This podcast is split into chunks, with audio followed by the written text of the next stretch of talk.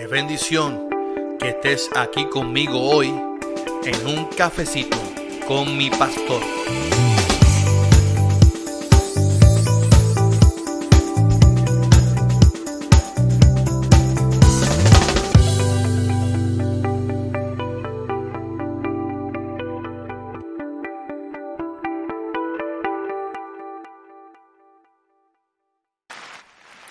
Bendiciones, bendiciones a todos, buenos días, buenos días a todos. Buenos días a todos, espero que estén bien. Aquí hemos tenido problemas desde que, nos levantamos. Ahora mismo yo creo que hay un delay en la cámara con el micrófono. Pero así vamos a seguir, así vamos a seguir.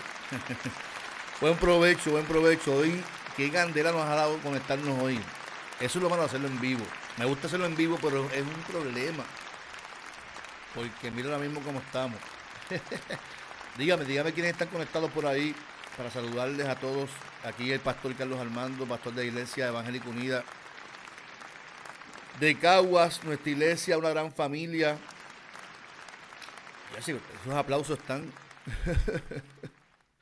Espero que estén todos bien, aquí siempre contentos de conectarnos siempre aquí en, el podcast.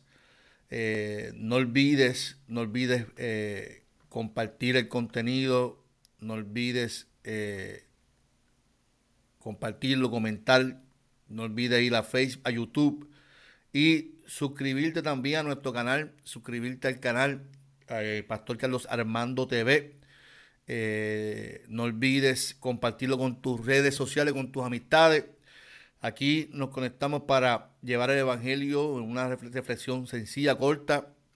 Por la mañana, mientras nos damos un café, buen provecho a todos, buen provecho a todos.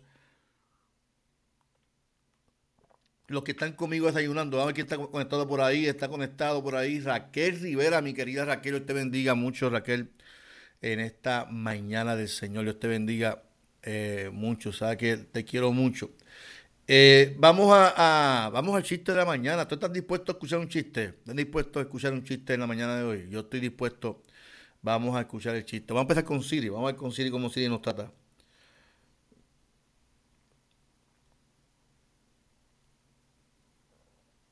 Hazme un chiste. ¿Cómo sabes que la luna no tiene hambre? Porque está llena. Ay, por favor. Qué porquería. Yo no sé, yo quisiera saber por qué yo sigo haciendo chistes aquí. De verdad. Alguien, alguien que me diga. ¿Por qué yo sigo haciendo chistes aquí? Es más, yo no voy a hacer más chistes. Vamos para. ¿Están bien? vamos, vamos, vamos para el podcast de esta mañana. Yo estoy contento, mi gente, estoy contento porque podemos conectarnos aquí eh, eh, y hablar de la palabra del Señor. Así que bienvenido a, tu podcast, Un Cafecito con mi Pastor.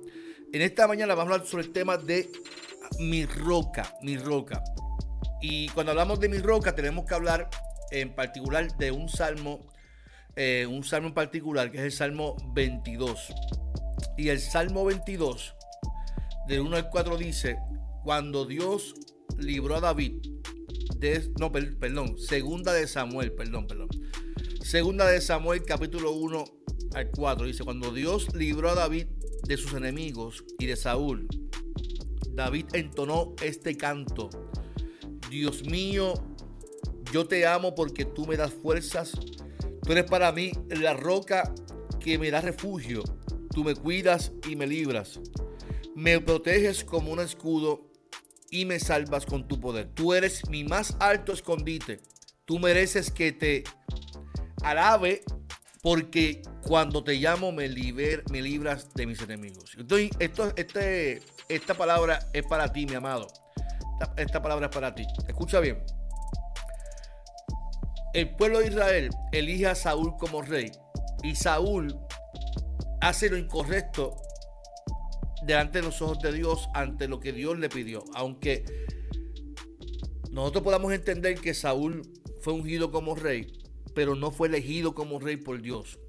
El, Saúl quien lo elige fue el pueblo. El pueblo decide que Saúl sea el rey, Y Samuel le cuestiona a Dios, Dios, el pueblo quiere que sea Saúl. Y Dios le dice a Saúl, es a ti que te lo están pidiendo, no es a mí. Por lo tanto, cuando vemos el, texto de cómo Saúl trabaja el pueblo, sabemos de que lo hizo de manera incorrecta porque no fue escogido por Dios. Sí fue ungido porque los reyes ungían, pero no fue escogido por Dios. Cuando se escoge a David como rey, hay que esperar que termine el término del rey Saúl. Cuando llegamos a este, este, este capítulo, este texto bíblico, vemos que Saúl había mandado a matar a David y lo mandaron a buscar y lo, buscaron. Y vemos cómo David está huyendo para que no lo maten. De hecho, hubo, un momento dado de que David tuvo la oportunidad de matar a, Saúl. Y Saúl, sabiendo que él era su enemigo, esto, esto es poderoso. el, ejército de David le dijo, tenemos a, Saúl, vamos a, hacer lo que queremos hacer. Y David dijo, no, es, imposible que yo le haga daño a nuestro rey. O sea, esto es importante porque para que usted entienda el corazón de David, David tuvo la oportunidad de eliminar al rey. Sin embargo, decidió no hacerlo porque, porque respetaba el proceso y respetaba quién era David. Entonces, David decidió no matar al rey por, por honrar al rey, a pesar de que el rey lo quería matar. Entonces, nosotros no entendemos que muchas veces nosotros tenemos gente que nos quiere hacer daño y nosotros buscamos siempre estar a la defensiva para hacerle daño a quien nos quiere hacer daño. Entonces, aquí hay una enseñanza poderosa. Enseñanza en cuanto al poder y la enseñanza en cuanto al perdón. Y enseñanza de honrar a la gente que está dirigiendo nuestros caminos. Entonces, nosotros muchas veces estamos en contra de alguien y le hacemos la vida imposible porque no, es que yo soy la hija de Dios. Si tú, eres, una hija de Dios, todos somos hijos de Dios. Pero tenemos que entender que no somos llamados a hacerle daño a la gente y menos a gente que está en una posición por encima de nosotros. Esto es poderoso. Entonces, seguimos. Vemos, vemos entonces cómo, cómo David, luego de todo este proceso, el, Samuel expresa de cómo se sentía David. Y entonces vemos que la alabanza de David, la adoración de David, tenía sentido y propósito. Cuando Dios libró a David de sus enemigos y de Saúl, David entonó este canto. O sea, la alabanza de David, la adoración de David tenía sentido. Entonó un cántico, la alabanza tenía un propósito, era liberación. Cuando Dios libró a David. Y es interesante, esto es importante que usted lo entienda porque nuestra alabanza debe de tener sentido todos los días.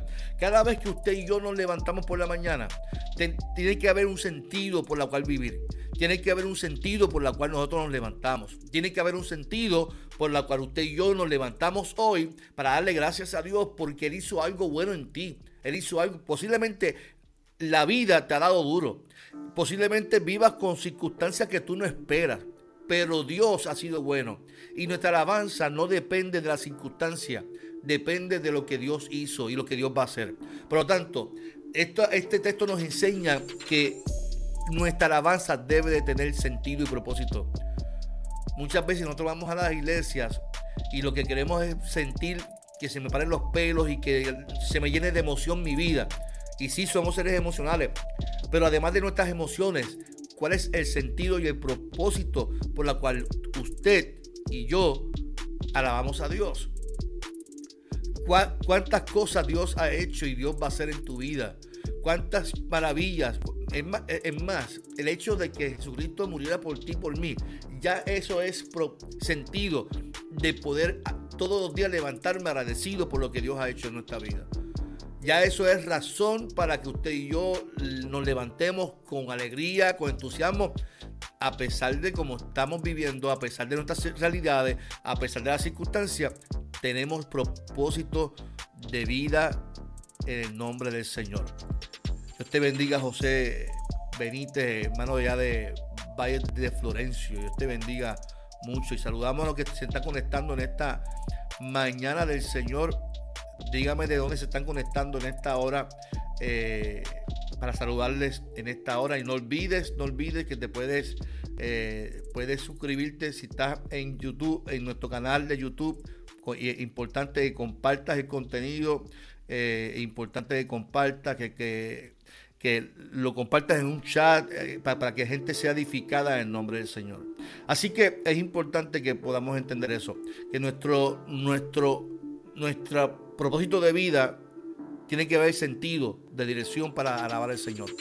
¿Cuál es tu sentido de alabar al Señor? Tiene que haber un sentido. Dice el texto que Dios, cuando Dios libró a David de sus enemigos de Saúl, David entonó este canto. Dios mío, yo te amo porque tú me das fuerzas. Tú eres para mí la roca que me da refugio. En aquel tiempo, digo, todavía, los, muros se fabricaban por, medio de rocas. Cuando en, la antigüedad se, refiere a, Dios como mi roca, se está refiriendo de que Dios es una persona que protege. Recuerda que en la antigüedad ellos huían y necesitaban protección, creaban muros para sentirse seguros y protegidos en las ciudades por las guerras, por lo que ocurría en la antigüedad. Así que Dios era una roca porque era alguien que nos refugiaba.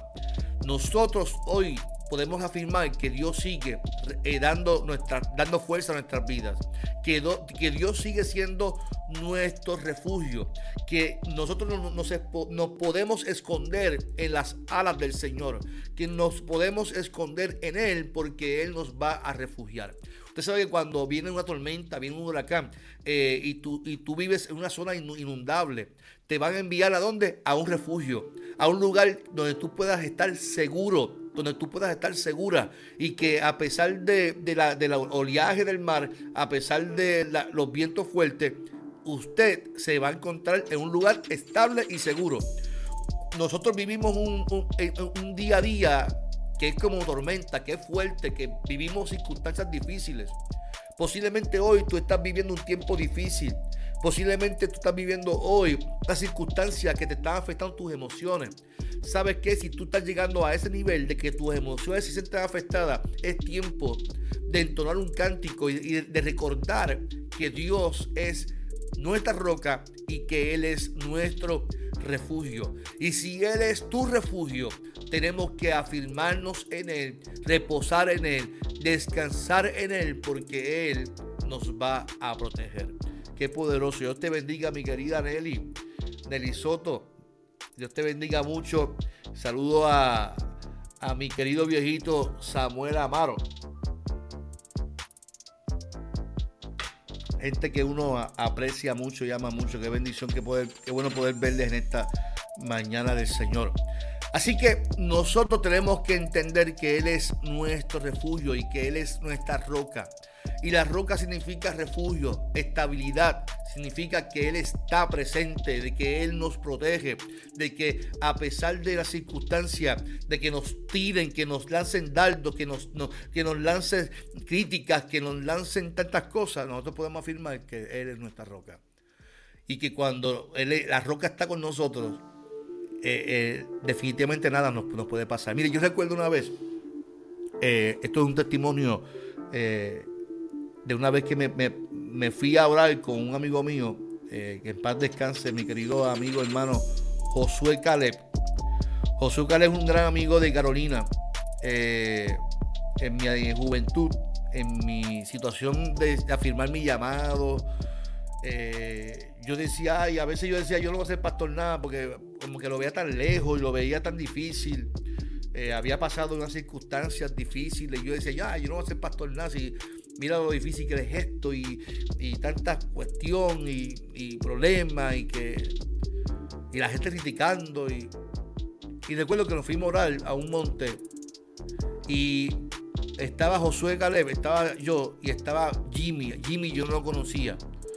Eh, pero Jimmy estaba allí y, cada cual se fue a un lado a orar en ese monte, recuerdo.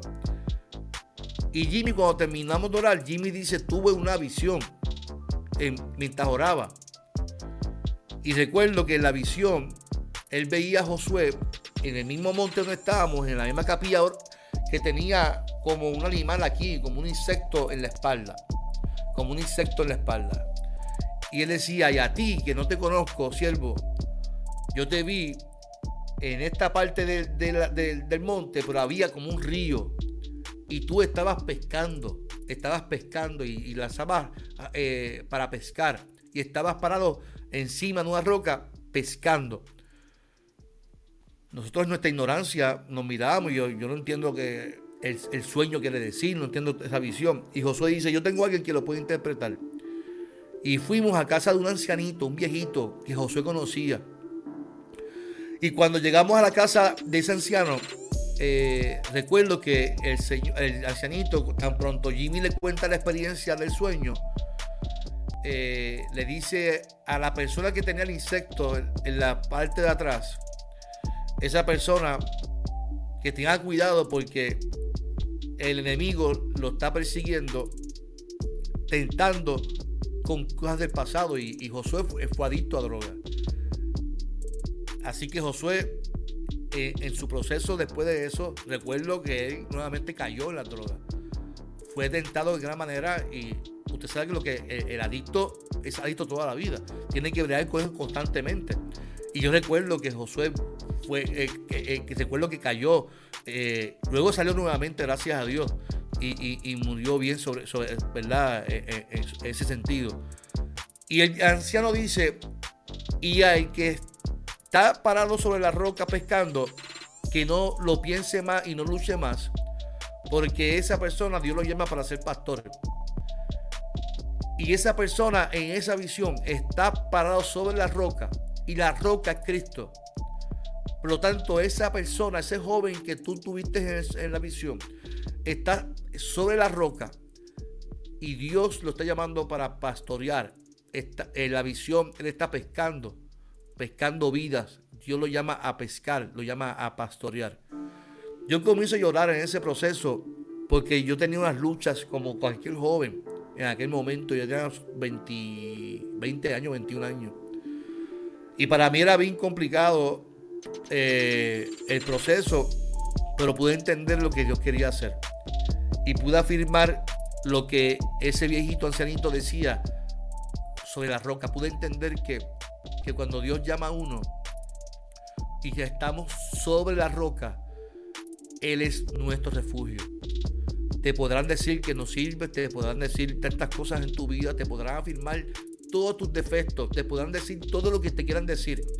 Pero cuando Dios te llama, cuando Dios te convoca, cuando Dios te señala, alábale con propósito porque Él te libertó y Él te ha bendecido. El salmista lo alabó con sentido, con propósito. Cuando Dios libró a David de sus enemigos, él entonó un cántico. Yo en mi, carácter personal como pastor, yo vivo agradecido por la gracia del Señor, por, lo que ha hecho en mi vida. Porque en, mis 46 años puedo reafirmar que Él ha sido mi roca en todo mi proceso. Yo no, yo no puedo decir que yo he sido perfecto. He caído y he fallado muchas veces. He cometido muchos errores como pastor, muchos errores.